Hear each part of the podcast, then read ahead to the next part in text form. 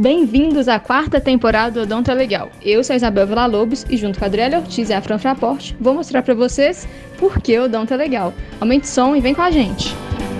Olá, pessoal. Tudo bem com vocês? Aqui é a Fran Fraporte. Quero novamente iniciar dando boas-vindas aos nossos novos ouvintes e aos ouvintes super dedicados do Odonto é Legal. Oi, pessoal, aqui é a Adri Ortiz e eu estou super animada para a nossa conversa de hoje. Se vocês prestarem bastante atenção, na nossa apresentação está faltando uma integrante, mas não se preocupem, porque a ausência dela na apresentação inicial é por uma boa causa. Diz aí, Fran. Isso mesmo, Dri. Deixa matar logo a curiosidade da galera e apresentar nossa convidada de honra, que é além especial para nós. Ela é graduada em odontologia pela PUC Minas, especialista em odontologia legal e em radiologia odontológica, mestre em clínica pós-graduada em avaliação do dano corporal pela Universidade de Coimbra e em gestão de operadoras odontológicas pelo Sinog.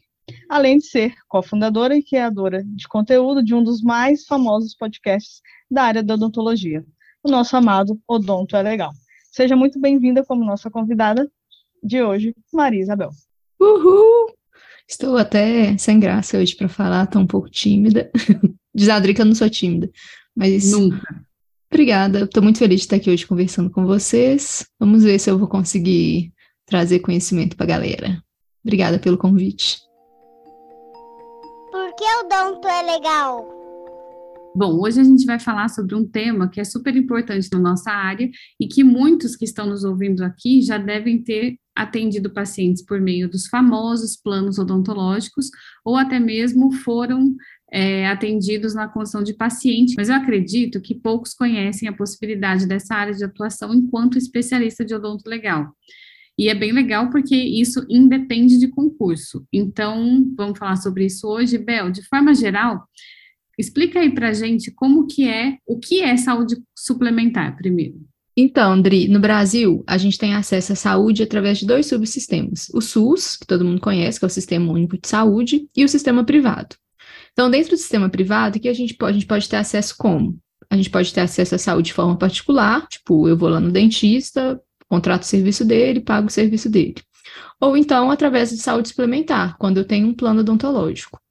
É, a saúde suplementar, como o próprio nome já diz, é um suplemento, um complemento à saúde porque muitas vezes a gente não consegue ter acesso pelo SUS, então as pessoas começaram a fazer esses planos de saúde para conseguir ter atendimento médico e também odontológico. Bom, eu sei que a ANS é a Agência Nacional de Saúde Suplementar e foi criada em 2000, através da Lei 9.961. E que outra lei importante nesse setor é a 9.656 de 98, que dispõe sobre os planos de, e seguros de saúde privados de assistência à saúde. Uh, qual foi a importância da criação da ANS e da regulamentação do setor de saúde suplementar, Bel? É, então, o setor de saúde suplementar já tem desde a década de 40, então tem muito tempo. O que, que as pessoas faziam? Elas trabalhavam, sei lá, num banco, numa empresa estatal, alguma instituição do governo, e essas pessoas tinham acesso, acesso à saúde de forma suplementar através de planos de saúde e planos de seguros de saúde. E como a gente sabe, tudo que não é bem regulamentado foge um pouco do controle e isso que estava acontecendo no setor. Então, lá em 98, depois de muito tempo, né, foi criada essa lei que você citou, a 9656, para tentar literalmente organizar a casa. E aí essa lei criou algumas obrigações de atendimento para as pessoas que têm planos de saúde e, em tese, ela estava garantindo também a proteção dos direitos do consumidor. Mas apesar da importância dessa lei, como a gente sabe no Brasil, tem lei às vezes que não pega direito, né? Ela não foi suficiente para resolver todos os problemas do setor. E aí, em 2001, eles criaram a, uma autarquia sob regime especial, que é vinculada ao Ministério da Saúde, que é mais conhecida como Agência Nacional de Saúde Suplementar, a ANS. Bel, eu lembro de você comentando aqui com a gente que tem vários tipos de operadores e planos de saúde, né? Então, especifica aí para o pessoal que está nos ouvindo que tem interesse nessa área para eles poderem conhecer também quais seriam esses tipos de operadoras e planos. Então, é, e a própria ANS e a Lei 9656 que regulamenta isso. Podem existir planos de assistência médica que têm ou que não têm odontologia e também planos que são exclusivamente odontológicos. As operadoras, elas são divididas em algumas modalidades. Tem as cooperativas médicas e as cooperativas odontológicas, que são sociedades sem fins lucrativos e que operam, no caso das cooperativas odontológicas, planos privados de assistência odontológica. Tem também as de medicina de medicina ou odontologia de grupo, que no caso da odonto, que é o nosso assunto aqui, né, elas operam planos é, exclusivamente planos odontológicos. Tem também as entidades de filantropia, que, como a filantropia, o próprio nome já diz, não tem nenhum fim lucrativo, mas para ser uma entidade de filantropia, ela precisa ter um certificado específico. Além delas, tem também as, as, administradoras de benefícios, que é quando, por exemplo, uma pessoa jurídica, ela organiza uma contratação coletiva de planos. Todo mundo aí já recebeu um e-mail do CRO oferecendo para contratar plano de saúde de uma forma mais acessível, é, e essa forma é através de uma administradora de benefícios. Também tem as empresas de autogestão, que é quando a própria empresa opera um plano de saúde para os seus funcionários e para os seus ex-funcionários. Não sei se vocês já ouviram falar da CACI, do Banco do Brasil. É uma empresa, de, a, o próprio Banco do Brasil se autogere e tem os, os, as pessoas que fazem os atendimentos dos funcionários deles, dos ex-funcionários também. É, e por último, tem as seguradoras especializadas em saúde, que é quando você contrata uma seguradora, por exemplo. É, essa seguradora ela não vai ter nenhuma rede própria, mas eu tenho esse, eu tenho esse contrato com, esse, com essa seguradora especializada em saúde, então quando eu precisar de um atendimento, eu vou lá, faço o atendimento e é a seguradora que vai pagar direto para o dentista. E também, além dos tipos de operadoras, tem os tipos de planos de saúde. Vocês querem que eu fale também? Inclusive, a gente vai ter que falar sobre seguro, viu? Aqui qualquer dia, porque tem muita dúvida sobre isso. E sim, por favor, já aproveita e conta tudo aí, Bel. É mesmo, seguro de responsabilidade civil é um bom tema. Ó, oh, então, tem três tipos de planos privados de, privados de assistência à saúde. Pode ser individual, familiar, quando, por exemplo, eu contrato diretamente como operadora para ter acesso a um plano odontológico. Posso contratar para mim ou para minha família toda, né? Pode ser também aqueles coletivo empresarial, que geralmente é quando você acessa o plano através da empresa que você trabalha, então a empresa que você trabalha te dá lá o plano de saúde, né? O plano odontológico. Também tem o plano coletivo por adesão, que é quando a pessoa contrata o plano vinculado a uma pessoa jurídica que tem algum caráter profissional ou classista, por exemplo, vários dentistas ou vários, sei lá, corretores, alguma profissão em si, eles se unem para fazer um contrato de um plano também. E entrando mais no trabalho que você faz aí dentro da saúde suplementar, conta para os nossos ouvintes que com total certeza vão se interessar por essa área é, como é que faz para ser um auditor? Tipo, precisa ser especialista especificamente, odonto legal para poder estar tá atuando nessa área? Tem algum curso específico? Ó, oh, então, a minha experiência, né, eu comecei a trabalhar em operadora odontológica aqui em BH, quando eu estava fazendo curso de especialização em odonto legal lá em 2012. Mas assim, o que eu percebo é que geralmente as operadoras, elas contratam dentistas que têm algum tipo de especialização, porque pensa só, é, a gente analisa ali o tratamento de todas as áreas da odontologia. E apesar né, da, de como dentistas podemos atuar em todas as, todas as especialidades, é importante, em alguns casos, que um especialista avalie algum caso ali muito específico. Então, assim, se você está aqui ouvindo e quer trabalhar como auditor, o primeiro passo é fazer alguma especialização. E na especialização de odonto legal, você já vai ter a disciplina de auditoria odontológica e vai aprender tudo sobre o setor. Então, já é um grande diferencial ter especialização em odonto legal.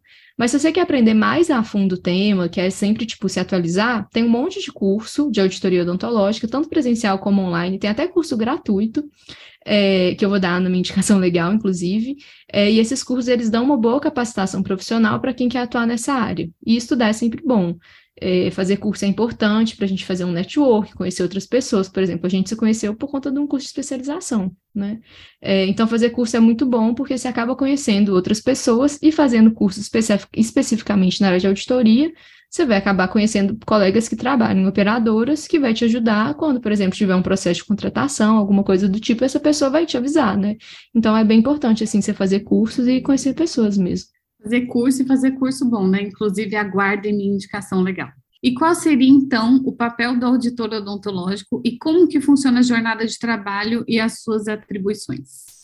Ó, oh, para dar uma resposta mais precisa, vou pegar lá a resolução do CFO, a número 20 de 2001, e lá fala o papel do auditor, né? O papel do auditor é o papel do perito. Então, o papel do auditor, é, do auditor odontológico, a gente é um profissional que vai atuar dentro de uma operadora ou dentro de alguma empresa pública ou privada que preste serviços odontológicos. É legal ressaltar que também pode ser através de uma empresa pública, porque, por exemplo, é, no SUS também existe auditoria odontológica. Até teve uma palestra da Samara sobre esse tema que é bem interessante. É, então, o que, que a gente faz? Basicamente, nossa atribuição é verificar a execução e verificar a qualidade técnica, científica do que foi feito pelos dentistas credenciados.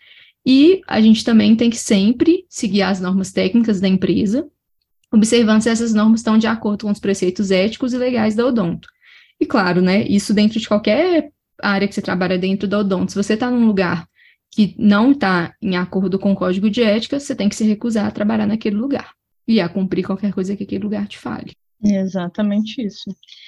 E, Bel, é assim uma curiosidade. Não precisa, claro, né, postar nem, nem mandar pra gente o um print aí da sua conta bancária. Porém, você poderia mensurar pra gente mais ou menos é, quanto que ganha em média um, um auditor e, tipo, existe algum padrão de salário nas operadoras odontológicas, assim, ou por estado, algo do tipo? Então, Franzinho, isso depende também, porque é, cada, tem, cada auditor, assim, tem uma jornada de trabalho. Teve lugar que eu já trabalhei que eu trabalhava 16 horas semanais, tem gente que trabalha 20, 30, 40 horas semanais, então o salário vai variar.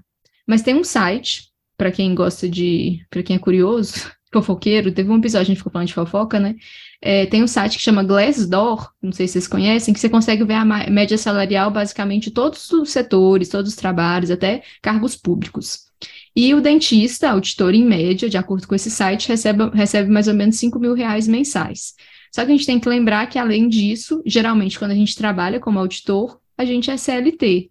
Então, além do salário, vem todos os outros benefícios de ser CLT, que é 13 terceiro, férias, vale refeição, vale alimentação, e dependendo da empresa também tem outros benefícios. Tem lugar que tem seguro de vida, academia, psicólogo, um monte de. Tem até vale livro, vale cinema, né? dependendo da empresa, tem um monte de benefício.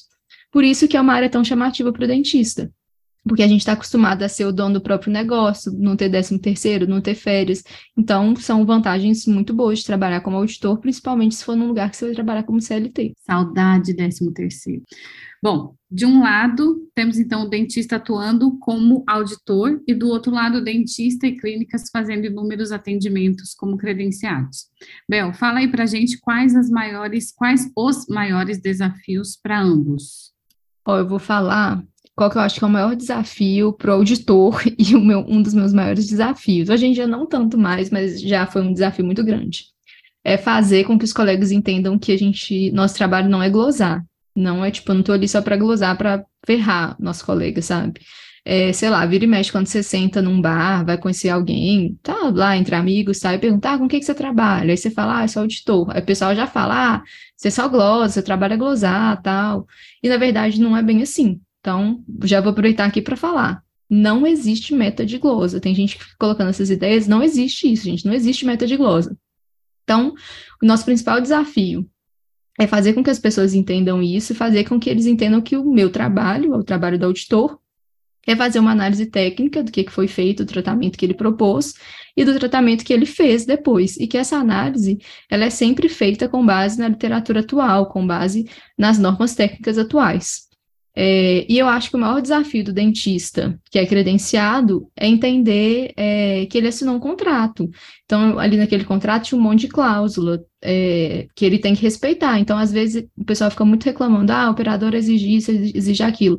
Porque a gente tem uma, uma, uma agência que regulamenta, que é a ANS, e essa agência exige várias coisas da operadora também. Então, assim, é, é importante o dentista entender que ele assinou um contrato, que tem um monte de cláusula ali, e não adianta depois que ele assinou, ele vai ficar reclamando, batendo de frente. Então, a minha dica é assim: se você vai assinar um contrato como operadora, lê esse contrato, conversa com quem está te credenciando, tira todas as suas dúvidas e só assina depois se tiver tudo muito bem esclarecido. E isso vale para qualquer situação da nossa vida, né? Sempre que você for assinar um contrato, você deve ler esse contrato. Acho que a gente fala isso aqui para caramba nos nossos episódios também. Sei lá, parece que é meio que a galera tem preguiça de ler contrato. E é um monte de página, né? E aí acaba dançando. Mas, na verdade, depois acaba reclamando, igual você falou, de coisas que já, já haviam sido né, combinadas. O combinado não sai caro, digamos assim. É, e a gente sabe né, que o auditor ele busca né, sempre manter ali a qualidade no atendimento ao cliente, que no caso são os nossos pacientes. Né? Então, agora sim, uma pergunta que eu tenho certeza que quem é credenciado em algum convênio aí deve estar aguardando ansiosamente para ouvir, que é sobre as glosas. Como que assim, como que elas funcionam? Quais seriam os maiores motivos e o que você deixaria de orientação para que eles possam, para que os colegas dentistas, né, que atendem por convênios, possam evitar que isso ocorra? Ô, Fran, eu acho que o mais importante, assim, eu falei na pergunta anterior, né, a dica, assim, mais importante, que além de ler o contrato, ele tem que estar disposto a trabalhar com convênio, igual eu falei, tem várias regras, várias coisas que são a Agência Nacional de Saúde Suplementar que exige. Então, por exemplo, existem os códigos de glosa, os códigos que são solicitados para cada evento, elas, eles estão previstos lá na agência. Então, a operadora não está inventando uma coisa da cabeça dela, não está exigindo uma coisa da cabeça dela. Então, assim, além de ler o contrato, a pessoa tem que estar disposta a trabalhar com convênio.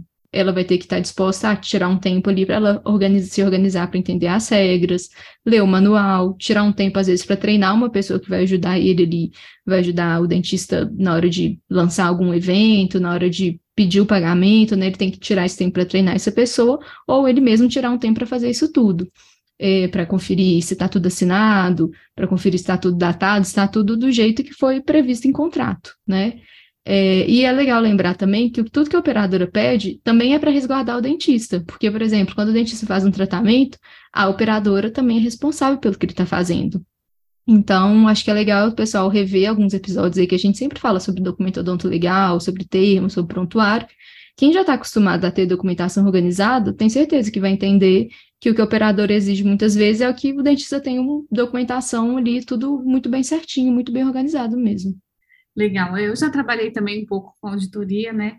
E teve algumas situações bem chatas que aconteceram que dá um pouco assim de tristeza de ver o que os colegas são capazes de fazer para ganhar um pouquinho a mais. E isso é desonesto, né?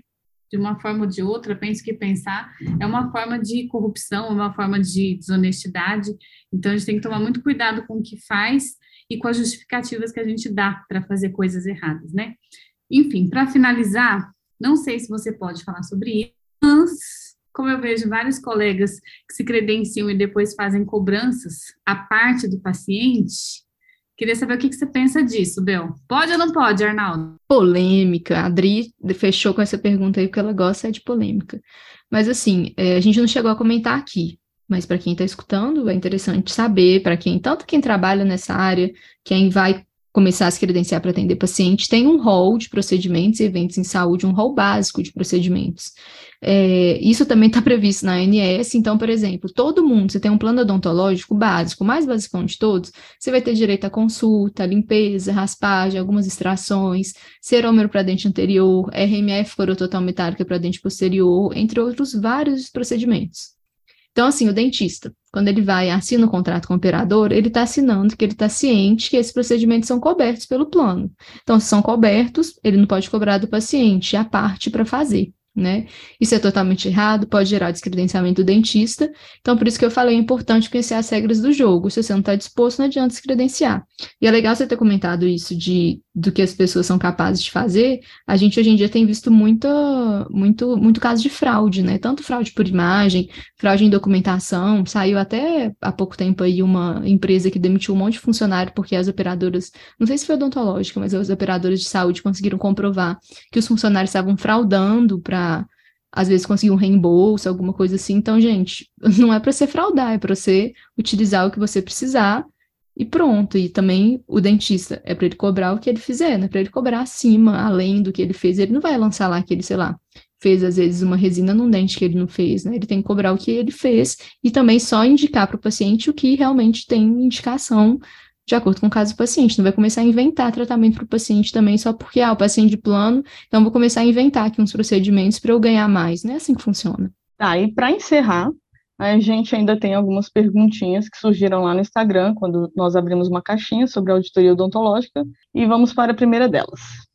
Então, como está o mercado de trabalho hoje para essa questão de saúde suplementar? Franzinha, tá muito bom. É, lá em 2018, eu sei que já tem cinco anos 2018, mas o Brasil né, com uma taxa de desemprego super alta. E lá em 2018, o setor de saúde suplementar fechou com crescimento no número de empregos. Então, assim, desde então, esse setor só vem crescendo, crescendo, crescendo, e os campos de atuação vão muito além da auditoria. É, o dentista, principalmente especialista em odonto legal, ele pode trabalhar em vários setores dentro de uma operadora. É, tem uma amiga minha que já trabalhou comigo na auditoria, hoje ela viaja o país credenciando dentista, ela vai assim, para o interior do, de uma cidadezinha lá no Rio Grande do Sul, para o interior de uma cidadezinha lá no Acre, ela viaja credenciando dentista para operadora. É um, e ela é especialista em odonto legal, porque é muito melhor para um dentista. O dentista vai querer muito mais credenciar se ele chega e conversa com um igual, com outro dentista. Então, é uma área de atuação do dentista também. Eu também já trabalhei na consultoria de campo, fazendo o que ela faz, mas aqui em Minas Gerais né, visitando dentista, credenciando e fidelizando esses dentistas, porque não basta só a operadora credenciar, ela tem que fidelizar aquela relação ali com o dentista, né, para manter o dentista credenciado. Também tem colegas que trabalham na empresa na criação de planos, na criação do produto que vai ser vendido, é, resolução de demandas jurídicas, tem muita demanda jurídica, eu penso uma operadora. É uma, a operadora é, é, enorme, quando a pessoa quer processar alguém, ela vai processar o maior ou vai processar diretamente o dentista? Eles, eles processam a operadora, né? Então, tem dentistas, especialistas de odonto legal também trabalhando com essa resolução de demandas jurídicas. Tem um pessoal que trabalha no comercial, conversa diretamente com o público para vender plano odontológico. E, tipo assim, pensa só, você ia querer comprar um plano de um leigo te explicando ou de um dentista te explicando. Você vai é, acreditar muito mais, confiar muito mais ali naquele produto quando você está conversando com um profissional. Então, assim, as possibilidades dentro do setor de saúde suplementar são muitas e tem cada vez mais emprego para as pessoas, com certeza. Com esse período da pandemia e assim, logo no período pós-pandemia, teve muitas empresas, né, que mantiveram o esquema de home office. Na auditoria odontológica também aconteceu dessa forma? Como é que ficou a rotina de trabalho de vocês? Olha, eu fiquei trabalhando durante a pandemia no home office e sei que vários colegas que também trabalham no setor ficaram de home office. Hoje em dia, tem empresas que mantêm um esquema híbrido, né? Que a gente fica dois dias presencial e o resto de home office, ou três dias presencial e o resto de home office. Tem empresas que são 100% home office. É, tem de todo tipo. Quando você começa a ver vagas que vão surgindo, tem vagas tanto para ser 100% home office, então você pode trabalhar de qualquer lugar do país ou de qualquer lugar do mundo e trabalhar no setor de auditoria, como tem lugares também que exigem essa questão híbrida, né? De alguns dias presencial e alguns dias é, de casa. Então, depende da empresa mesmo, mas a maioria está no híbrido mesmo. Atualmente na ANS, nós temos registrado lá cerca de 240 operadoras que são exclusivamente odontológicas e 690 operadoras que são médicos hospitalares. Em relação aos beneficiários, essas operadoras que são exclusivamente odontológicas, elas têm quase 31 milhões de beneficiários. Com esses dados, você acha que esse aumento de beneficiário e de operadoras está tornando essa área é, de atuação uma área promissora para a odontologia legal? Vou começar a responder com dados para depois responder, mas vocês vão entender por que, que eu estou começando com dados. Se a gente for pegar uma visão geral do setor de saúde suplementar, como você falou, a gente tem cerca de 31 milhões de beneficiários de planos exclusivamente odontológicos. É um número muito grande e é um setor assim que tem uma tendência de aumento enorme é, 20 anos atrás, a gente tinha mais ou menos 2 milhões de beneficiários. Beneficiário é a pessoa que tem, o cliente, né? A pessoa que tem um plano odontológico. E se a gente for comparar com o mercado de plano médico, 10 anos atrás, eles tinham 47 milhões de beneficiários, e agora, os últimos dados de dezembro de 2022, eles subiram para 50 milhões. Então, assim, os planos de exclusivamente odontológicos, eles estão com aumento constante, o que é excelente para a nossa área, né? Para odontologia legal, principalmente.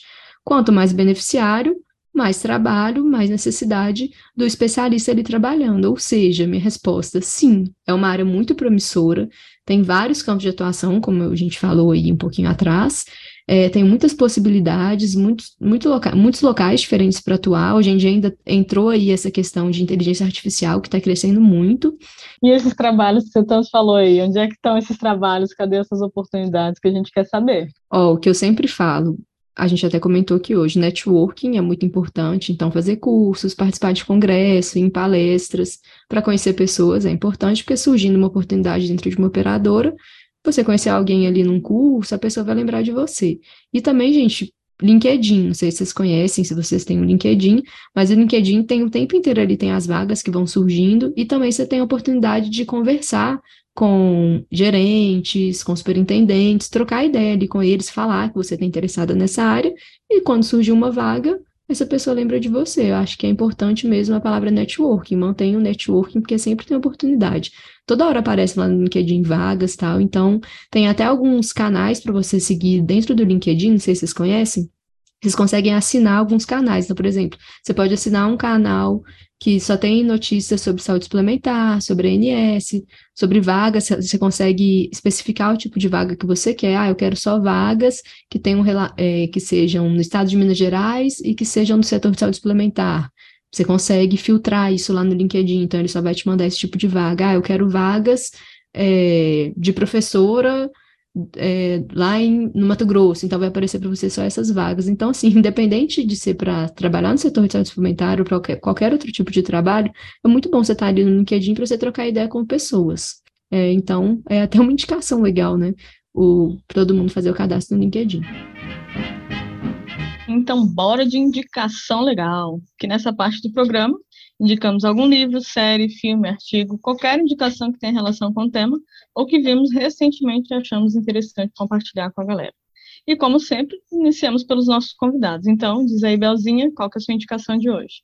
Ó, eu vou dar duas indicações. Já que eu tô aqui como convidada hoje, me sinto à vontade para dar duas indicações. É, a primeira indicação tem a ver com o tema. É um site de um instituto, é o Instituto de Estudos em Saúde Suplementar, IESS. Lá tem um monte de curso gratuito, tem inclusive um curso sobre planos odontológicos recente que eles lançaram, que é bem, muito bom o curso. É, eles é, publicam um monte de documento de revisão da situação atual, tanto odontológica como médica, no setor de saúde suplementar como um todo. Eles têm um podcast. Então, assim, é uma instituição que quem tem interesse na área de saúde suplementar é muito boa para você sempre se manter atualizado. E minha outra dica, já que a gente indica também coisas que a gente viu recentemente, eu acabei de falar com a Adri, inclusive, é o Young Sheldon, que é uma série, tá lá na HBO Max.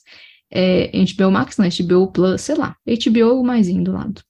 É, quem assistiu Big Bang Theory tem o Sheldon, né? E o Young Sheldon é a série tipo do Sheldon novinho. E é super legal, é muito engraçado, é uma comédia. E o próprio ator que fez o Sheldon grande, ele acho que é um dos produtores, editores, sei lá, da série. E ele vai fazendo vários comentários durante os episódios. Então é uma série assim para você sentar e assistir assim para relaxar mesmo. É muito boa. Então fica aí uma dica para vocês relaxarem e assistir Young Sheldon. Drizoca, sua indicação. Bel, é HBO Max mesmo, você falou certo. Bom, já que a Belzinha tá se achando, né, porque ela é convidada dar um monte de indicação, então eu vou me auto-indicar. Uh, acabou o meu curso de especialização recentemente, que era da Mandic em Campinas, e vai começar em agosto, se Deus quiser, o aqui em Curitiba. E a gente vai ter aula prática de tudo, todo mundo sempre pergunta, o que, que vai ter? Tem balística em stand de tiro? Tem. Tem IML? Tem. Vai ter bastante, inclusive, porque o IML que a gente já tinha é, um convênio era com o IML aqui de Curitiba, com a Thais, e agora, como a, o curso vai ser aqui, então a gente vai ter bastantes aulas lá no IML, então vai ser bem legal. E vai ter prática de tudo, tudo, tudo, tudo. Quem me acompanhou no Instagram, quem deu uma olhada, viu as práticas e vale super a pena. Então fica aí minha indicação. Hoje eu vou indicar um artigo que a acabou de sair do forno, dos meus queridos colegas lá da USP de Bauru, que se chama Saúde Suplementar e Mucosidade Oral. É, análise retrospectiva do suporte odontológico em clínica oncológica. É um artigo de autoria de um casal de amigos, que é a professora Márcia Mirold e o professor Paulo Sérgio e colaboradores, é, onde eles comentam lá sobre é, os direitos né, do, do paciente oncológico agora ter a laser terapia é, por conta dos convênios e tudo mais, do, de como é que o, os colegas podem fazer para estar tá recebendo por isso e tal. Super interessante a leitura. A gente sempre, no final, agradece com bastante carinho os convidados que vêm aqui, que conversam com a gente, que disponibilizam o tempo. E a Bel, a gente tem que agradecer muito mais, porque ela viabiliza isso tudo de acontecer, né? Ela faz as edições, ela faz a parte mais pesada do, do podcast desde sempre. Então, Bel, obrigada pela sua ideia, obrigada por ter convidado a gente para estar aqui com você, para a gente poder dizer que é que é podcaster, graças a você. Isso é muito legal. A gente está tendo uma visibilidade muito grande não só no Brasil, fora do Brasil também, e eu acho que isso é fruto de um trabalho que a gente faz com muita dedicação, muito carinho, e ao contrário do que as pessoas pensam, não é fácil, não é simples, não é tranquilo e a gente não ganha nada com isso. É só por prazer mesmo, é só para divulgar a odontologia legal e trazer as pessoas para esse mundo e para de vista que a odonto legal tem, que é tão diferente e que às vezes tão criticado porque é mal interpretado, né? Então, Graças a Bel é que a gente está aqui descobrindo porque odonto é legal. Obrigada, Belzinha. Também quero aproveitar e agradecer a Maria Isabel pela oportunidade de a gente estar aqui hoje, que a gente já contou isso no episódio piloto, mas né, foi uma ideia dela da gente estar aqui. Graças a Deus correu tudo bem, deu certo. Estamos aí já na, na quarta temporada, é, com uma fama super top. Nossa, nós somos famosas, velho. E Bel, muito obrigada é, por proporcionar isso aí pra gente, pra galera. E é claro, como a Adri falou, é um trabalho em conjunto, né? É, se não fosse nós três, a união que a gente tem, acho que nada disso caminharia. Então, não consigo enxergar o Odonto é Legal sem nenhuma de nós três. E eu amo vocês. Ai, que eu fui fofa. Agora que eu tô tímida, porque eu não sei falar quando eu recebo elogios. Oiê! Vim aqui editar essa parte, porque realmente eu tenho muita dificuldade de receber elogios e na hora eu fiquei meio sem palavras, sabe? Então eu queria aproveitar esse momento e deixar gravado aqui todo o meu amor, todo o meu carinho pela Dri, pela Fran e por todo mundo que escuta a gente, por todo mundo que acompanha a gente desde o começo, por todo mundo que apoia, todo mundo que comenta, que escuta os episódios, que compartilha, todo mundo que vem conversar com a gente para falar sobre um episódio ou outro, pessoas que às vezes a gente nem imagina, ou que a gente tem ali como seguidor e a gente nunca trocou uma ideia, mas que de repente manda uma DM e vem conversar, vem falar de algum episódio, ou vem chamar nossa atenção quando eu coloco umas musiquinhas mais altas, assim, para chamar atenção. Então, realmente, gente, muito obrigada por todo o carinho de vocês. É, e muito obrigada mesmo, as meninas, a Fran e a Adri, eu amo vocês. Vocês estão aqui dentro do meu coração, vocês sabem disso.